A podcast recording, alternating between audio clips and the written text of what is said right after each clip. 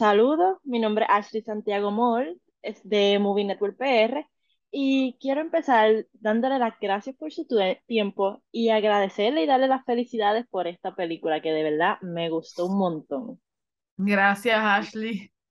Me alegro mucho, gracias.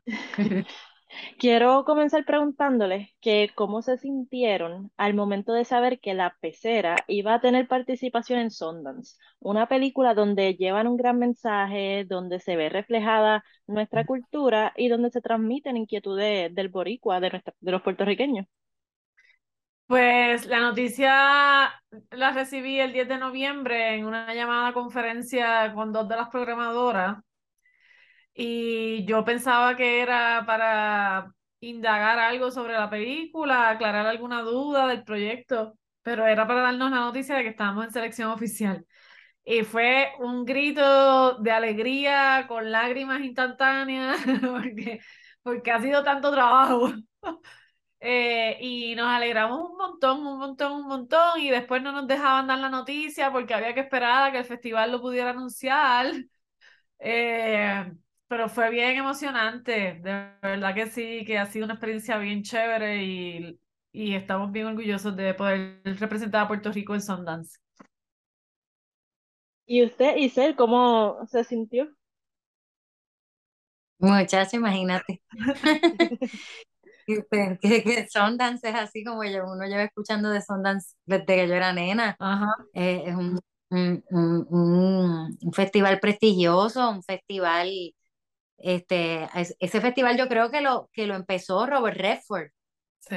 y todo, para que películas con menos budget tuviesen un espacio para ser vistas y luego se convirtió en un lugar donde la, la gente famosa va y, y, y trabaja en películas en, que terminan en Sundance. A veces gente, block, ¿sabes? actores de Hollywood, de blockbusters, hacen películas independientes como para volver a conectar con el lenguaje poético cinematográfico de nuevo, con esa, tú sabes, con esa exploración este, de, de hacer cine, tú sabes, fuera del mainstream. Así que se convierte, o sea, olvídate, eso es un lugar, eh, un orgullo espectacular. Claro. Y como mencionaste, me imagino que tuvo que haber sido bien fuerte el no poder decirle nada y más a sus seres queridos que fue seleccionada para Sundance. Sí, nos tuvimos que guardar el secreto como hasta la Terrible. primera semana de diciembre. Wow. Y era como, queremos decirlo ya, no pueden. No, ya, eh, yo tenía cosas que me querían poner de, de guiso y cosas de teatro breve. Tú sabes, vamos, bueno, vamos a hacer esto hasta esta fecha y yo. Yo no puedo. No, no, porque tengo un viaje. ¿Para dónde tú vas? Wow, qué fuerte, pero eso tuvo que darle la emoción.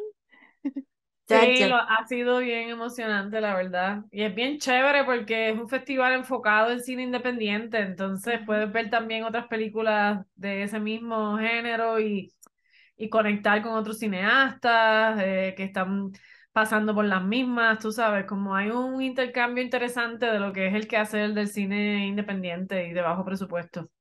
Oh, sí.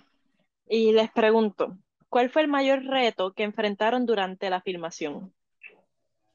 Uf, bueno, eh, durante la filmación, eh, uno de los retos que enfrentamos, obviamente, siempre tiene que ver con el cash flow y con la disponibilidad de recursos para cumplir con los compromisos semanales, ¿verdad? Porque uno se planifica para un rodaje de 20 días y hay unos compromisos, compromisos económicos fijos que, que eso tiene que pasar semanalmente, no, no pueden faltar esos recursos. Y ahí hubo empresas que nos respaldaron durante el rodaje, como PJ Gaffers y Filmes Zapateros, que fueron vitales para poder en- enfrentar esa necesidad de cash flow que tanta falta nos hacía. Eso fue uno de los retos, el cash flow, así, de entrada. Y también que tuvimos que trabajar con burbuja COVID y con protocolo COVID, que también fue extremadamente retante, porque también eso conlleva unos recursos económicos, porque eso tienes que seguir un protocolo de pruebas que no puede fallar para poder garantizar la seguridad de todo el equipo y que la burbuja se mantuviera controlada. Afortunadamente rodamos justito antes de que explotara la ola del Omicron, con lo cual pues no tuvimos ninguna baja ni ningún problema, eh, pudimos llegar hasta el final este, con, con unos controles, ¿verdad? Eh, bastante particulares. Y eso fue retante. Eh, y también, pues, el hecho de tener que desplazar a todo el equipo a Vieques para poder filmar allí por una semana, pues también fue retante. Eh, pero no lo veo como un obstáculo el tema del, del, ¿sabes? El filmar en Vieques fue maravilloso y lo logramos. Era retante la planificación, pero ahí pues Tristana Robles de Filmes Zapateros hizo un trabajo brutal en el diseño de ese desplazamiento, de que pudiéramos estar de manera cómoda una semana filmando en Vieques, eh, porque eran muchas escenas en exteriores, con un clima eh, particular, ¿verdad? Porque Vieques pues, es más calurosito y demás, pero todos los obstáculos pues los pudimos superar gracias al compromiso de trabajo de todo el equipo de trabajo. Qué chévere. Y, y, a nivel de los, de, de los retos de Isel, pues ella tendrá su lista. Yo tengo unos cuantos. Uno de los más memorables es bucear. Claro. Wow. los obstáculos del bajo agua, ahí sí que también te puedo añadir otra lista, porque firmar bajo agua es bien complicado. Y e, ella fue una campeona que se tiró en una clasecita de una mañana y a las dos o tres horas ya estaba bajo agua. Wow. Y además del tanque tenía que actuar. Qué brutal. Sí, sí, que en ese sentido, pues fue también retante la puesta en marcha de la captura underwater. Eso fue particular. También este, para cualquier actriz es retante eh, los desnudos. Y hubo más que no salieron en, en, la película. Yo, de verdad, gracias a Dios. a veces te iba mejor. Porque cada vez que tú tienes que desnudarte en escena, y, y fíjate, ese es mi primer desnudo ever eh, pero claro, yo sentía que el personaje, de hecho, yo, yo hubiese, ese personaje hubiese pelado para abajo todo el tiempo, porque ella es ese tipo de personalidad. Y lo hacía, ¿verdad? Lo que pasa es que muchas de esas escenas, de esas escenas no llegaron al corte final, pero hubo escenas íntimas y momentos bien íntimos así que yo decía, uff, o sea, que tú tienes que olvidarte de tus inseguridades que, todo el mundo las tiene y estar ahí presente en el momento y actual y estar ahí, yo decía, Dios mío, yo estaba tan, tan self-conscious. Bien brutal. No, y de verdad que lo hiciste espectacular. No vi esas escenas, pero lo que salió en la película me gustó y me encantó un montón, de verdad. Gracias. Glorimar, te pregunto, ¿recuerdas el momento exacto en el cual decidiste tomar acción y darle vida a esta cinta? Eh, no sé si un momento exacto, pero sí un periodo exacto. Porque encarar la escritura de un largometraje es un proceso de reflexión que toma tiempo. Tomar la decisión toma tiempo y, y decidir hacerlo también porque es bien retante encarar un proyecto de cine independiente en Puerto Rico, en cualquier parte es difícil. Em, pero cuando mi mamá murió, que eso es un dolor que te atraviesa por dentro, pues yo necesitaba hacer algo que me tomara concentración y que me ayudara como a depurar la misma experiencia con la enfermedad. Por eso es que el personaje tiene la misma condición que tenía mi mamá, pero yo no quería trabajarlo biográficamente porque eso no era lo que me interesaba. Así que decidí, creo que después de esa, de esa experiencia, de ese duelo, dije, tú sabes, me voy a morir, porque todos nos vamos a morir. Pues voy a hacer la película, tú sabes, y ahora voy a hacerla con enfermedad, para poder tramitar eso bien chévere, y después le meto a Vieque, para poder hablar de la colonia y el cuerpo. Eh, Así que fue como una decisión de, de, que yo necesitaba trabajar algo que me moviera a nivel vital y, y, que fuera lo suficientemente importante como para decir, voy a encarar la escritura de 90 páginas para enfrentar el proceso de reescritura, para entonces hacer todos los demás pasos, que es un montón de tiempo y es un montón de trabajo, pero anclada en un compromiso de decir, pues la, la, experiencia con la enfermedad a nivel familiar, eh, yo necesito hablar de eso, de los derechos de los moribundos, de que los moribundos tienen voz y, de, y que tienen que ser escuchados. Ese fue como el motor principal. Wow, y de verdad que en el personaje de Isel, Noelia, me transmitió demasiado. Sentí tanta incomodidad, pero no de mala manera, sino como que veía esa situación y me incomodaba, me, me daba cosas y era como que, wow, qué, qué brutal ver esto. Y más de Puerto Rico. Me encantó eso. Gracias, Este, Giselle. Hizo un gran trabajo. me encantó, me encantó. Isel, te pregunto, ¿hay algún tipo de conexión entre usted y Noelia? Chacha, nena, este, no. Yo me conecté, bueno, uno es actriz, ¿verdad? Y uno ve un personaje así y uno dice, sí, sí, pero es un personaje que no se parece a mí, no tomaría las mismas decisiones que yo y, y, y leerlo yo decía, diache, este, lo la van a odiar, tú sabes, porque eh, al principio de leerlo yo decía, yo tengo que encontrar la manera de entenderla a ella y ver bien qué es lo que la lleva a ella a tomar esta decisión. Y, y no hay otra forma de tú amar a tu personaje. Para tú poder hacer eso, tú tienes que amarlo, conocerlo, entenderla bien, saber cuál es su pasado. Tú tienes que imaginarte, yo me imaginé toda una vida de ella en Vieques, criándose en Vieques, comiendo pescado, metiéndose en esas playas con, sus con sus amigos de la escuela, agarrando bombas en la mano, tú sabes, cuando se las encontró, metiéndose a jugar a esconder en los desde cuando no se suponía. O sea, tú tienes que imaginar una vida para tú poder darle vida a ese personaje, porque si no, se queda como en la superficie. Además que, que está pasando por una cosa súper intensa, súper brutal, que yo no he vivido. Así que tú tienes que hacer un research, no solo de Noelia, porque Noelia no existe, ¿verdad? Pero yo la tengo que crear a partir de lo que está escrito ahí y yo tengo que hacer una dramaturgia actoral de mi, de mi parte, hacer investigación de esa enfermedad, del cuerpo, quién es Noelia como artista, a quién se me parece. Tú sabes, yo te- eh, la, la, la directora de arte es performera del cuerpo, la directora de arte de la película, Migdalia. Migdalia Luz Barents, ella es artista del cuerpo y, y he visto su trabajo y ella también ha padecido de, de cáncer. Así que es una cosa que yo estaba todo ahí, todo ahí trabajándome continuamente para yo poder entrar en esa, en ese personaje tan intenso, tú sabes.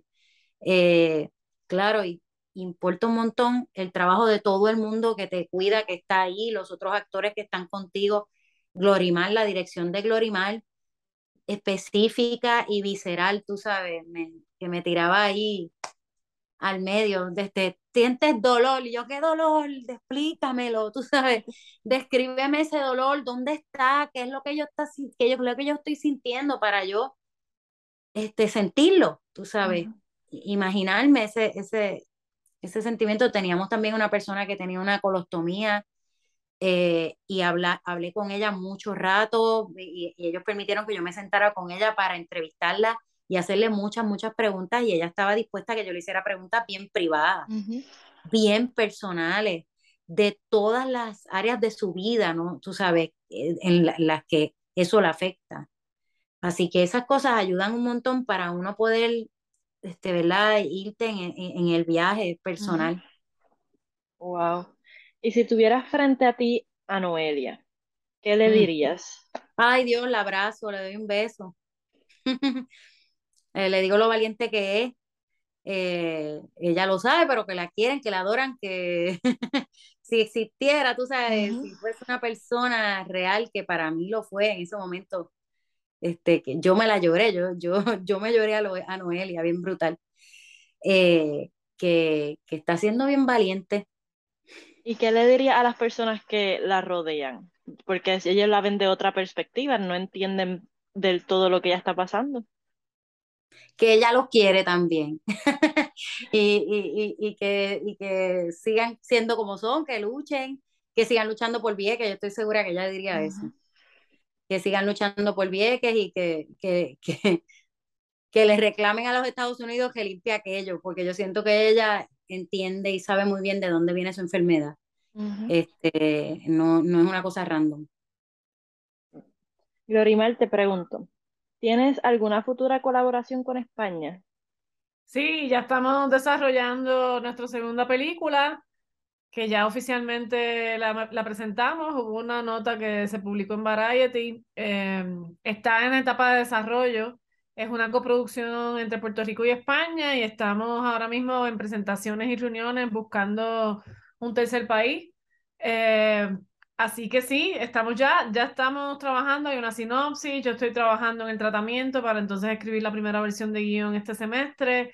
Y hoy tuvimos la jornada de industria toda la mañana, que tuvimos buenísimas reuniones y hay mucha receptividad y digamos que a medida que vayamos avanzando en los materiales en este semestre, pues este, hay interés de lectura y hay interés de búsqueda de respaldos para la etapa de desarrollo que nos permita pues, poder desarrollar ese guion de manera sólida.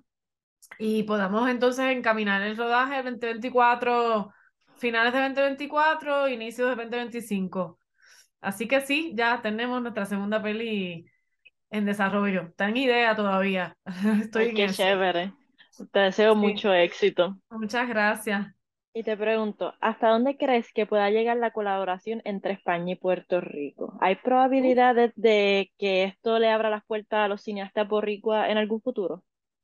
Claro, eh, yo siempre pienso que cuando un boricua logra algo, estás abriendo la puerta para todos los que vienen detrás. Las puertas, las ventanas, tú sabes, con estar en Sundance estamos abriendo eh, camino a mucha gente. Y definitivamente la intención es seguir colaborando con España. eh, y definitivamente otros cineastas puertorriqueños deberían considerar encaminar sus proyectos a través de coproducciones, porque, por ejemplo, con, con esta película ya nosotros tenemos 15 salas en, en España que vamos a estrenar el 21 de abril. ¿Sabes? Una película puertorriqueña va a estar en 15 salas en, en España. Es, es brutal. Y eso se logra gracias a que las coproducciones viabilizan esa, esos mecanismos de distribución. Así que no tengo dudas de que después de esto, ¿verdad? Eh, gente se va a interesar en desarrollar proyectos con otros cineastas puertorriqueños. Yo quiero seguir coproduciendo con España porque me ha ido muy bien y les recomendaría a mis colegas que lo consideren. Así como coproducir con República Dominicana, que tantas historias tenemos en Ujú. común, o con cualquier país latinoamericano. Eh, creo que es importante porque nos abre puertas y nos ayuda a, a, a unar eh, fuentes de financiamiento también para poder hacer los proyectos que tantos recursos necesitan. No, sí. Wow, de verdad que eso me alegra un montón, porque el cine boricua es algo que tenemos que seguir explorándolo, porque aquí hay demasiado talento. Cierto es, estamos de acuerdo en eso. Y bueno, mira, ahora en cartelera hay dos películas puertorriqueñas de dos directoras mujeres. Estamos nosotros acá. Eh, creo que hay otras, ¿sabes? Ahora mismo en cartelera hay más de dos películas puertorriqueñas en las salas de cine en Puerto Sí. Rico. O sea, que eso te deja ver que no hemos parado de trabajar. Sí, últimamente se ha estado moviendo bastante y eso me encanta, Sí, sí. me gusta un montón. Isel, te pregunto, como actriz, ¿estarías dispuesta a explorar otro género? Porque usualmente te he visto más en la comedia y todo eso, pero ya que entraste ahora en este drama, ¿explorarías otro género? Pues claro, si soy actriz, pues claro, ¿sabes? Yo soy actriz antes que comediante, ¿verdad? Eh, y lo que más he hecho es comedia porque trabajo fijo con, con, la, con Teatro Breve, que es una compañía con la que he estado colaborando hace ya más de, más de 12 años. Eh, y me encanta, y es, es por lo más que me conocen, pero un actor puede hacerlo, debería, ¿verdad? Poder este, en- eh, representar cualquier personaje que, que, le, que le ofrezcan, que a mí me parece también eso es como una oportunidad. Un personaje así no llega todos los Mm-mm. días. Eso es, eso es como que te cae del cielo un personaje así, y tú eres tan buena como el personaje que te toque. Eso siempre yo lo digo. Eh, eh, lo que está escrito en la página eh, es, es tu, tu, tu pie forzado, pero es también, eh, eh, eso es el, per- lo bueno del personaje, lo que está ahí. ¿Y qué tú haces con, con eso que está en esa página? A veces, pues, a veces yo he hecho personajes cómicos, a veces ni, ni cómicos, así que, ¡puf! pero que te toque, eh, los chachos, y que en personajes así, eso es un lujo. A mí, yo me lo Claro. disfruto. Te sufre, pero se disfrutan. Pero se gozan. Sí. ¿Y en cuál género te gustaría aventurarte? Cualquiera, Lo que caiga. cualquiera. Tú ponme a actuar, tú ponme a actuar, que eso es lo que a mí me gusta. Drama, drama, es buena en drama. Drama, de verdad que sí. De verdad que sí. Que cuando te vi me llevé una sorpresa, pero tan gratificante que, wow, me gustó un montón. Me alegro, me alegro. Glorimar, te pregunto, ¿por qué decidiste terminar la película de esa manera? Porque para mí era importante hacer una conexión con el inicio de la historia. Eh, de hecho, casi en todo el proceso de reescritura, la única escena que nunca se tocó fue la escena final. Eh, esa escena final es afuera porque tuvimos un, una magia de locación, que es que adentro de la casa no había bañera. Entonces estaba este árbol tan espectacular y ahí hubo una reescritura. Pero la, el sentido de el regreso a la bañera es como para, para mí la bañera es ese espacio de útero al que ella siempre va para buscar alivio, con lo cual la peli termina en la búsqueda del alivio del personaje principal y ejerciendo su autodeterminación. Ese es su, su espacio de búsqueda, el que se le haga caso de que lo que ella desea es lo que es lo que es, el, ella debe hacer, no lo que los demás quieran. Con lo cual era importante para mí terminar con una mirada, eh, bueno, ya, ya con la última toma, que es una mirada más de un punto de vista omnipresente, pero que esa omnipresencia es un final abierto. Esa, en, en esa bañera puedo no estar. Puedo estar o no estar. Eso es lo que la audiencia quiera. Eh, así que hay como una intención omnipresente de esa mirada. ¿De dónde nos quedamos nosotros mirando? ¿Qué es lo que estamos viendo?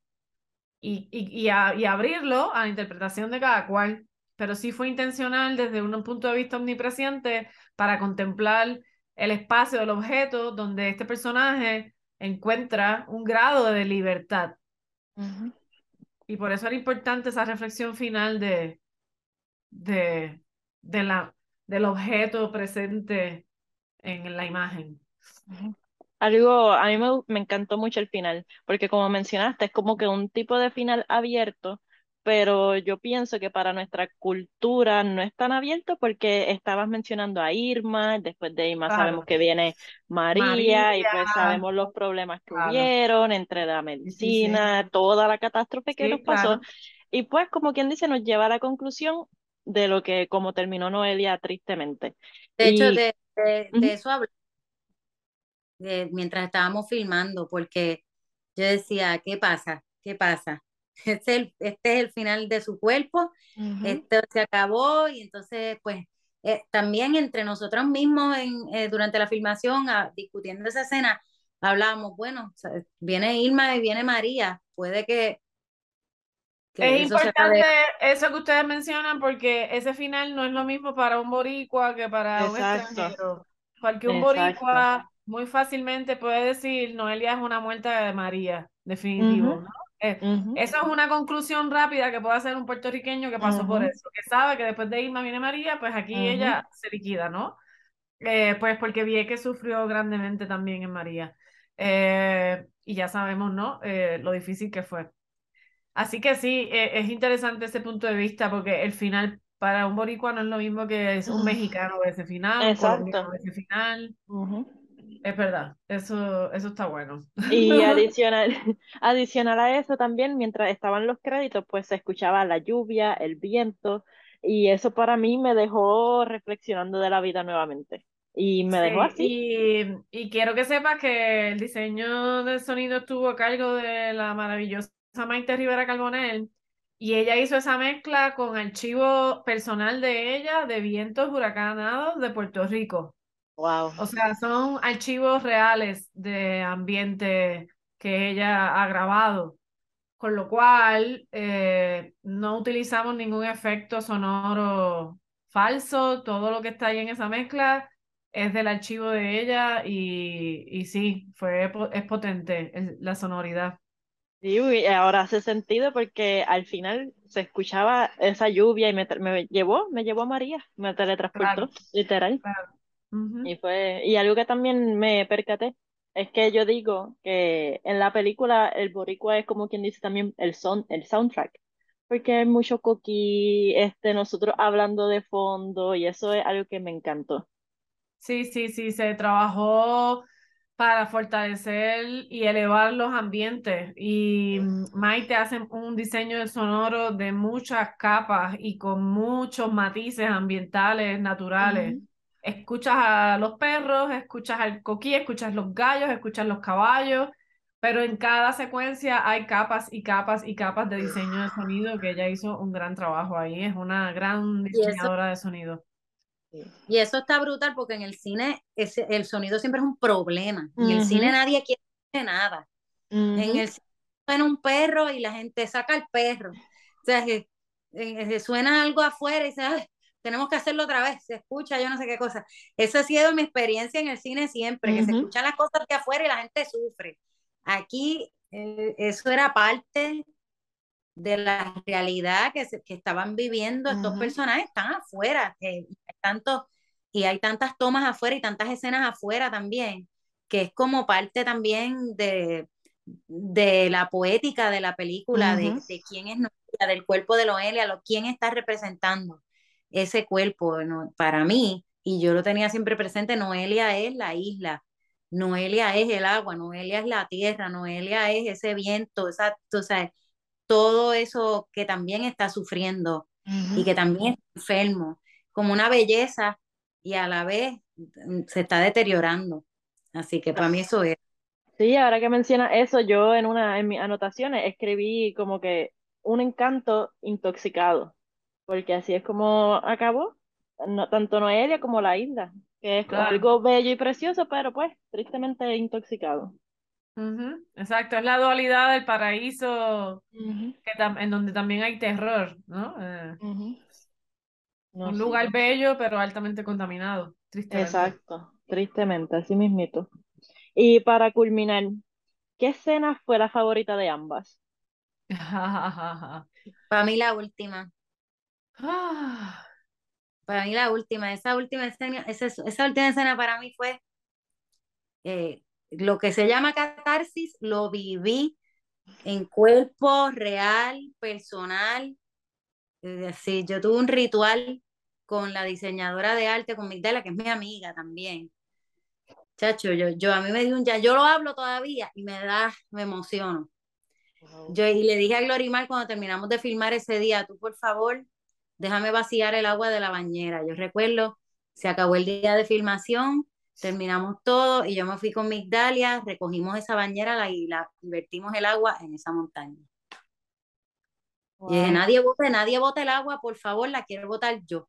Porque yo siento que yo dejé un cuerpo entero allí, de verdad.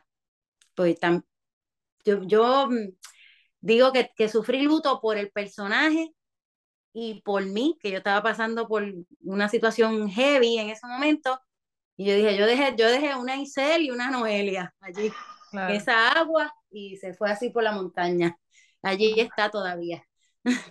Wow. Eh, una escena que a mí me, que a mí me conmueve mucho eh, es la escena del ritual que ella hace en la cama luego de, luego del accidente que tiene dentro del agua, como el al otro día, ¿no? Antes de ir a la bañera, que ella está jugando y se pone los caracoles. A mí esa escena me conmueve mucho y es una de mis escenas favoritas porque habla de, de que esta tipa es una brava, es una valiente, porque después del accidente ella todavía en la cama está construyendo cosas y está creando. Y es una escena bien sensorial, en donde ella se, ella misma se tapa la cara. Entonces, es una escena que habla de la anticipación del duelo, ¿no? Del propio duelo, ¿no? Anticipar la muerte propia. Y para mí esa escena es bien potente desde ese punto de vista, desde la representación sensorial y desde la presentación del, de lo vital en el personaje y de cómo el personaje tiene esta fuerza por dentro que, que está clara, ¿sabes? Eh, hay una certeza en la vitalidad del personaje que se manifiesta ahí que, que a mí me gusta bastante. Sí, está, está enfrentando su propia, su propia muerte. Es casi como si ella misma se, se momificara. Exactamente. No, Sí. sí, ambas son escenas que paran pelos, de verdad. Me encantó esta película. Muchas gracias, Ashley. Gracias por tu tiempo y por el interés en, en la película. No, gracias a ustedes por aceptarme Gracias por tus preguntas tan diferentes. Gracias. a la orden.